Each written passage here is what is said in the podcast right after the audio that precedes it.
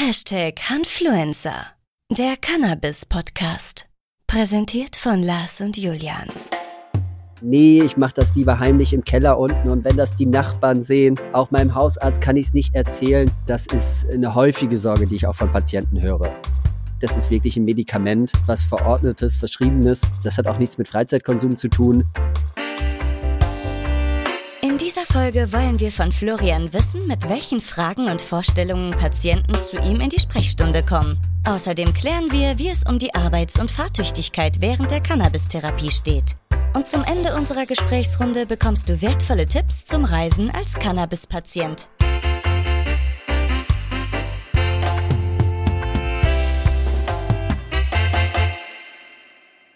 Ihr habt euch ja offensichtlich sehr gut vorbereitet mit eurer Unternehmung. Du hattest du vorher schon mal in einem Unternehmen mitgewirkt bei einer Gründung? Äh, bei einer Gründung so in der Form nicht.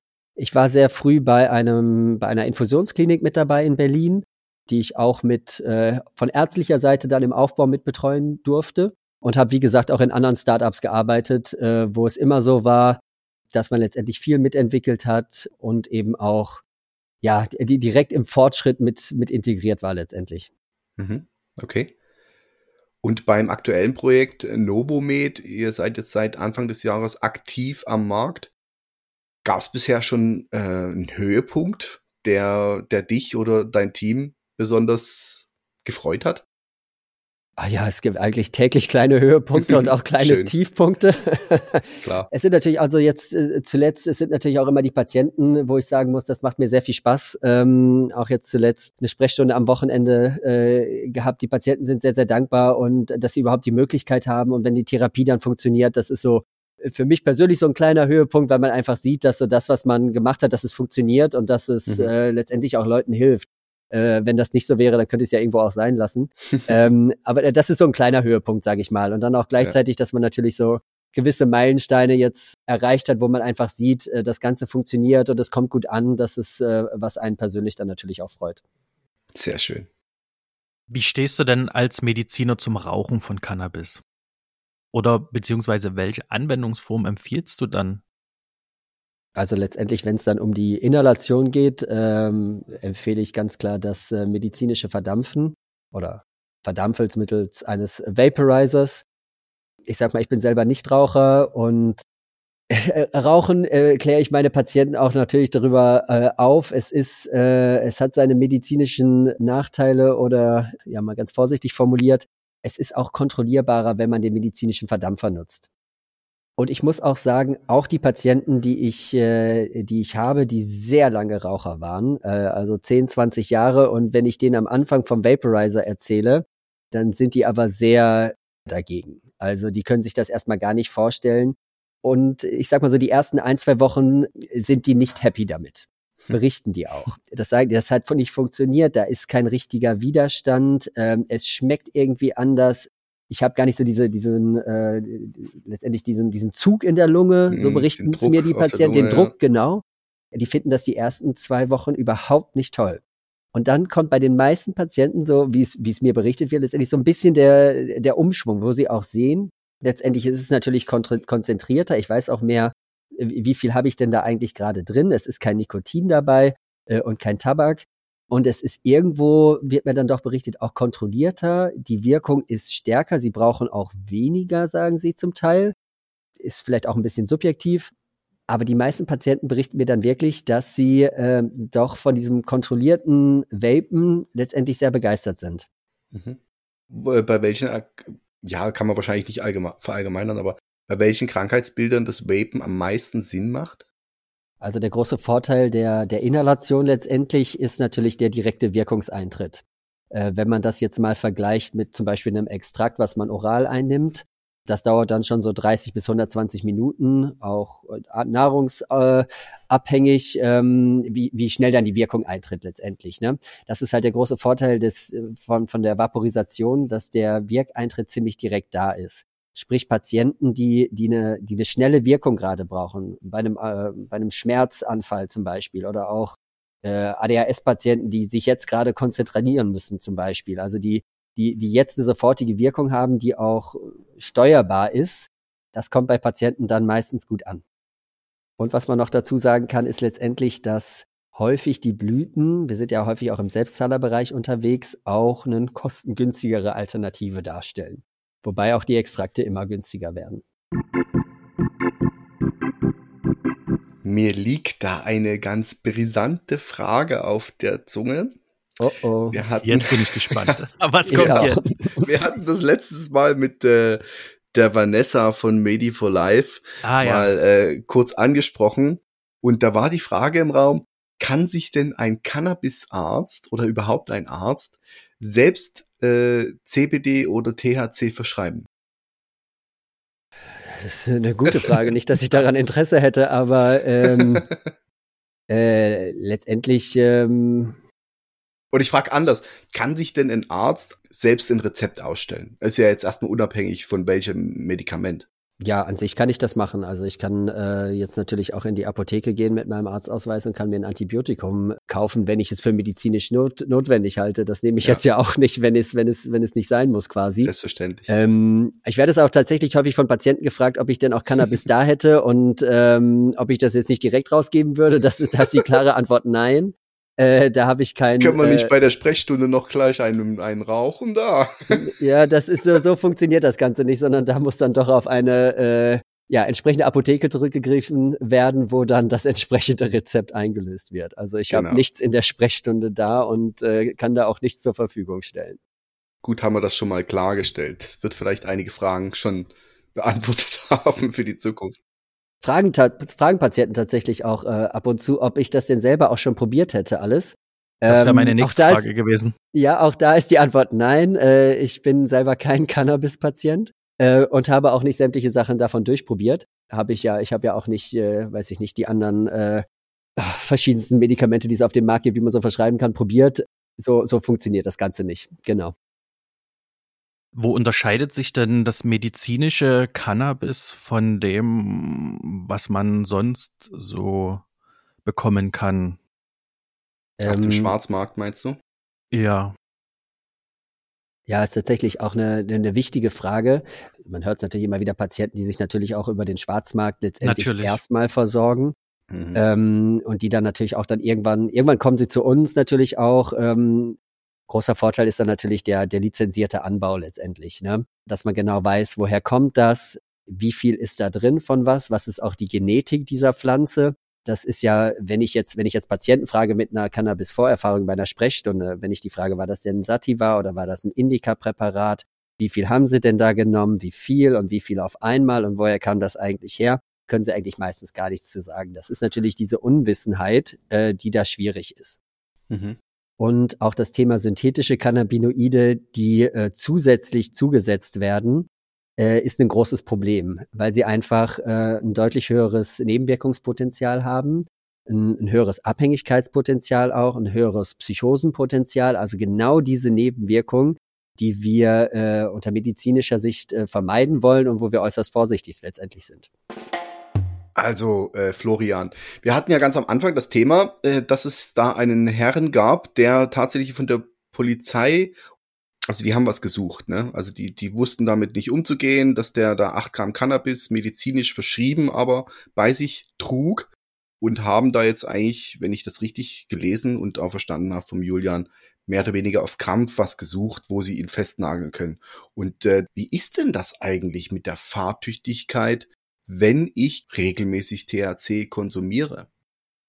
Ja, es ist letztendlich natürlich, es ist ein, ein heißes Thema irgendwo. Und das ist natürlich auch im, im Patientengespräch, auch im, im Erstgespräch immer Thema. Manche Patienten hatten da auch schon negative Vorerfahrungen. Sprich Ganz aus kurz, Medizin. Was heißt negative Vorerfahrung? Ähm, letztendlich, also wenn sie schon Cannabis-Patienten waren, dass ihnen das auch mal weggenommen wurde von der Polizei, dass sie es nicht wiedergekriegt haben für einen langen Zeitraum andere Patienten, die auch äh, Obwohl jetzt gerade sie schon Patienten waren. Obwohl sie auch schon Patienten waren, ja. Das okay. ist jetzt zuletzt bei meinen Patienten hat das äh, eigentlich immer gut geklappt in der Polizeikontrolle, aber das kann man natürlich auch äh, leider nicht, nicht, nicht so pauschal sagen. So die, die früheren ja. Geschichten, da gab es auch immer mal wieder verrückte Geschichten, wo die Polizei das gar nicht wusste. Dann haben sie es ein, äh, mitgenommen, das, das Präparat letztendlich. Die haben diese äh, die Rezepte und die Ausweise äh, oder die, die Cannabinoid-Ausweise gar nicht für ernst genommen. Äh, Gerade mhm. in Süddeutschland hat man da so ein paar Stories gehört, die wirklich mhm. ein bisschen erschreckend waren, auch aus Patientensicht letztendlich. Und, ja klar, ähm, auf einmal stehst du da, äh, bist ein Patient, hast eine Medizin und die wird dir weggenommen von der Polizei. Äh, schon ein bisschen Strange, ja, die man ja. Äh, vielleicht auch noch selber bezahlt hat ähm, und schlimmer, äh, ja. ja. die da, die auch wirklich medizinisch gebraucht wird und plötzlich äh, steht man ohne da. Schon schwierig auf jeden Fall. Hm. Und natürlich haben wir auch einige Patienten, ähm, ja, die letztendlich durch den Schwarzmarkt etwas vorbelastet sind, sprich, die da den, das ein oder andere Verfahren auch in der in der Vorgeschichte, auch im Sinne Führerschein, MPU und so weiter, auch schon mal äh, ja letztendlich durchgespielt haben.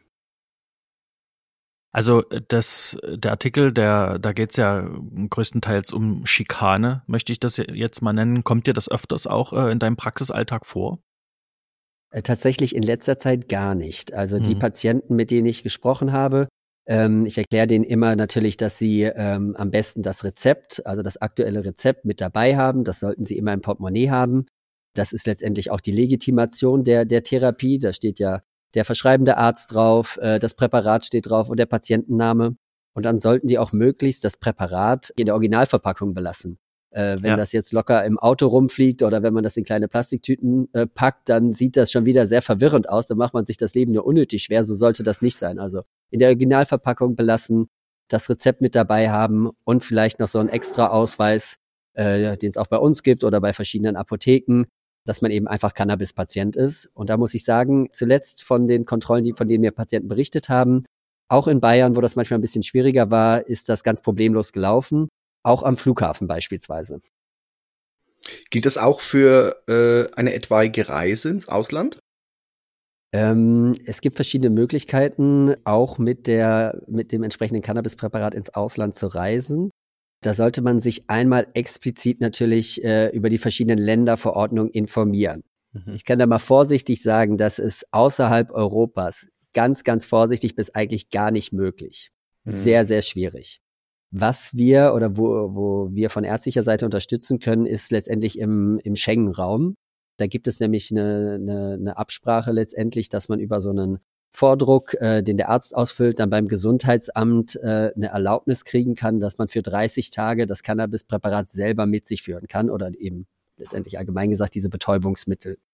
Im Schengen-Raum ist das möglich. Man sollte sich als Patient aber wirklich über die letztendlich äh, landesspezifischen Regelungen auch vorab informieren. Mhm. Und gerade wenn man jetzt hier so manches außereuropäische Land anguckt, wo Cannabis auch wirklich unter schwerer Strafe bis Todesstrafe steht, äh, ist äh, da sollte man wirklich sehr, sehr vorsichtig sein. gut, ich sage immer gut vor der Reise nochmal informieren auf der Seite des Auswärtigen Amtes oder so, dass man einfach nochmal guckt und sicher aufgestellt ist.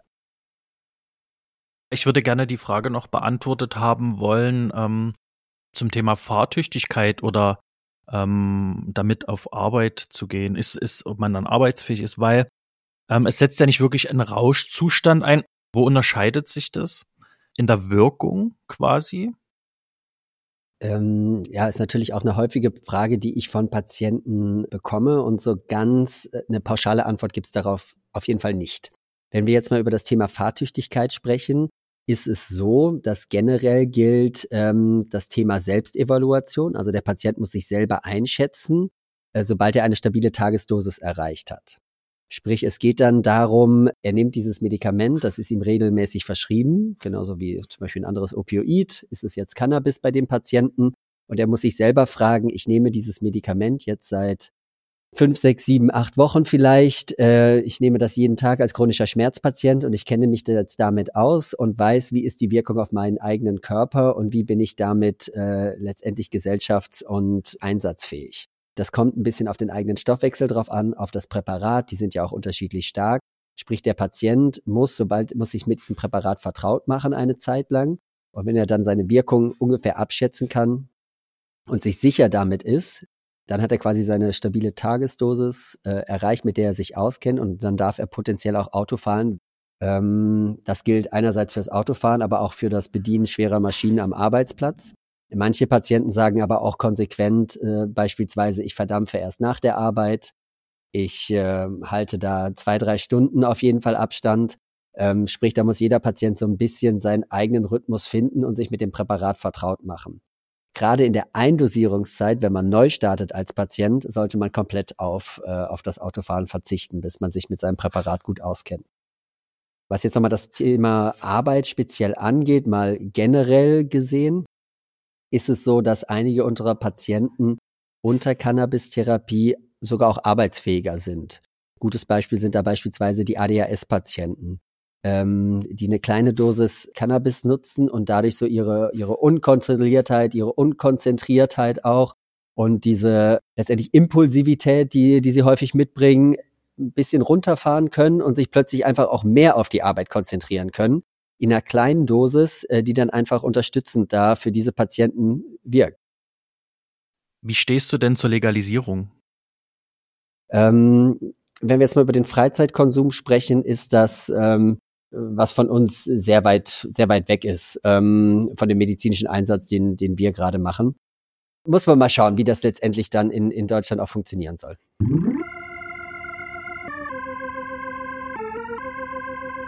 Ähm, Florian, was steht bei euch für die Zukunft an? Ja, letztendlich ist es natürlich so, wir haben noch viele Patienten da draußen, äh, die wir noch äh, aufklären können. Wir haben noch viel vor im digitalen Bereich, ähm, da letztendlich verschiedene Möglichkeiten Patienten und Ärzten zu bieten. Wie gesagt, die App kommt jetzt, äh, da ist auch noch, äh, die funktioniert schon gut, aber da ist natürlich auch noch Entwicklungspotenzial an so bestimmten Punkten, wo ich sage, das äh, wäre noch was äh, sehr, sehr Tolles für die, für die Patienten auch, dass wir hier mehr noch mit unterstützen können. Gibt es noch irgendwas, was dir wichtig wäre, äh, noch mit äh, im Podcast zu sagen? Was natürlich schon auch ganz, ganz nett ist, ist, ähm, ich fange mal anders an. Ja. Ähm, sprich, ähm, so ein bisschen unser Patientenspektrum ist natürlich dadurch bedingt, dass wir digital unterwegs sind, dass wir eher jüngere Patienten auch haben, sagen wir so zwischen 30 und 40. Ich habe aber auch ältere Patienten, äh, die ganz häufig noch mit dieser Stigmatisierung behaftet sind. Da ist natürlich das Thema häufig, äh, ja, darf ich das denn? Die kommen zur Sprechstunde, die haben schon eigentlich alles gelesen und mitgemacht und die fragen mich dann trotzdem in der Sprechstunde, ist das denn auch wirklich, darf ich das denn dann auch wirklich und darf ich da auch das dann äh, verdampfen da in der Öffentlichkeit und dann meinen sie, nee, ich mache das lieber heimlich im Keller unten und wenn das die Nachbarn sehen, äh, das geht gar nicht und das darf keiner wissen und auch meinem Hausarzt kann ich es nicht erzählen. Das ist etwas, was natürlich noch ein bisschen schade ist und wo ich mir auch denke, im, im Sinne der Patienten auch, dass man da noch mehr Aufklärung macht und dann auch sagt, das ist wirklich ein Medikament. Äh, das hat jetzt, das hat auch nichts mit Freizeitkonsum zu tun. Äh, das ist was Verordnetes, Verschriebenes und dass es den Patienten dann auch nicht peinlich sein muss. Das ist natürlich aus ärztlicher Sicht manchmal einfacher äh, gesagt. Der Patient muss es natürlich irgendwo integrieren, aber das ist eine häufige Sorge, die ich auch von Patienten höre.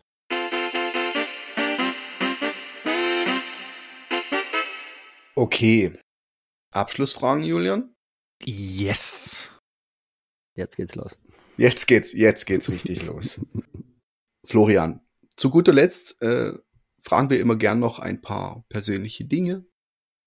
Zum Beispiel, wofür bist du dankbar? Das ist äh, eine, eine gute Frage. Letztendlich äh, bin ich im Moment super dankbar äh, für meine oder für Gesundheit. Speziell, weil ich nämlich letzte Woche komplett flach lag.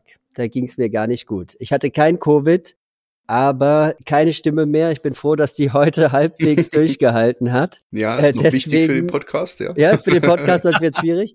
Ähm, also letzte Woche, Anfang letzter Woche, habe ich keinen Ton rausgekriegt und äh, habe ganz viel Tee getrunken letztendlich, äh, um hier heute bei euch sein zu können. Und die Stimme hat auch zum Großteil durchgehalten.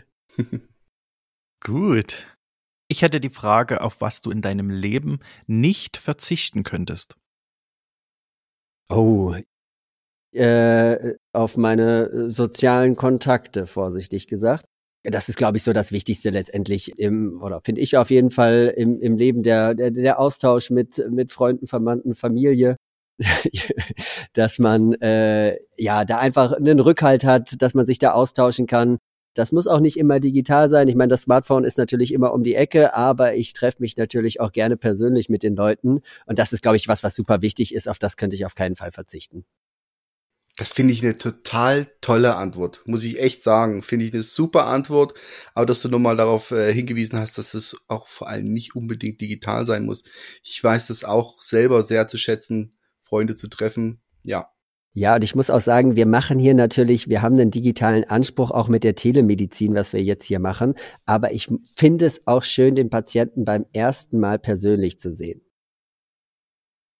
Was ich noch eine ganz, ganz tolle, spannende Frage finde, wenn du eine Sache auf der Welt verändern dürftest, was wäre das? Eine Sache. Eine Sache.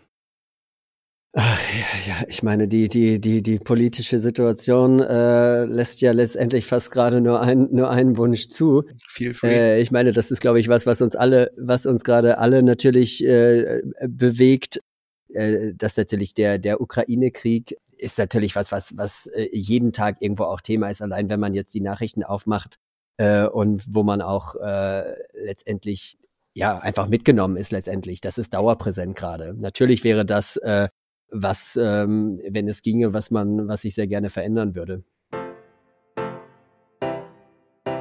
Okay, äh, Florian, ähm, was ist für dich Erfolg? Ah, Erfolg ist natürlich, äh, ist natürlich irgendwo, irgendwo ist Zufriedenheit Erfolg, würde ich sagen.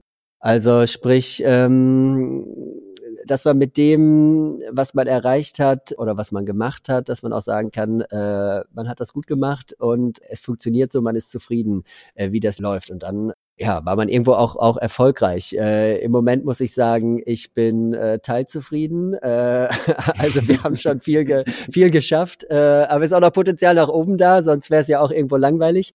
Aber das, äh, ja, so würde ich das jetzt endlich formulieren. Die allerletzte Frage an Florian von jetzt Novomed. Florian, was ist ja. schwerer? Anfangen oder aufhören? also, ich möchte jetzt gar nicht mehr aufhören, deswegen äh, würde ich auf jeden Fall sagen, Schön. der Anfang. Äh, ich bin voll im Redefluss noch, also okay. ich, bin, ich bin bereit für die nächsten Patienten. ja, super. Nein, aber du könntest uns noch erzählen, wo findet man euch? Wie kann man auf euch zukommen? Ja, erstmal über unsere Webseite, also äh, novomed.com. Da findet man schon äh, letztendlich Informationen zur Erkrankung, unseren Standorten, den Ärzten, wie man sich anmeldet letztendlich. Und man kann direkt den Registrierungsprozess starten. Äh, außer der Homepage noch weitere Anlaufpunkte? Genau, also letztendlich äh, findet man uns natürlich auch auf Social Media. Instagram sind wir, sind wir stark vertreten und sonst LinkedIn natürlich äh, aus der beruflichen Perspektive, wenn man sich da äh, connecten möchte, freue ich mich auch sehr. vielen, vielen Dank für den tollen Input und dass du bei uns Super. warst heute und uns Rede ja, ich und Antwort mich. gestanden hast. Sehr, sehr schön. Ich habe mich sehr gefreut. Es war sehr schön, sehr informativ. Dem möchte ich mich anschließen. Äh, ich fand es auch sehr toll. Und ihr, liebe Zuhörer und Zuhörerinnen, äh, wenn euch diese Folge gefallen, äh, gefallen hat. Wenn euch diese Folge gefallen hat. Jetzt hör doch mal auf, jetzt lass ich doch mal reden. Also, wenn euch diese Folge gefallen hat, vielleicht sogar geholfen hat, dann abonniert doch gern diesen Podcast.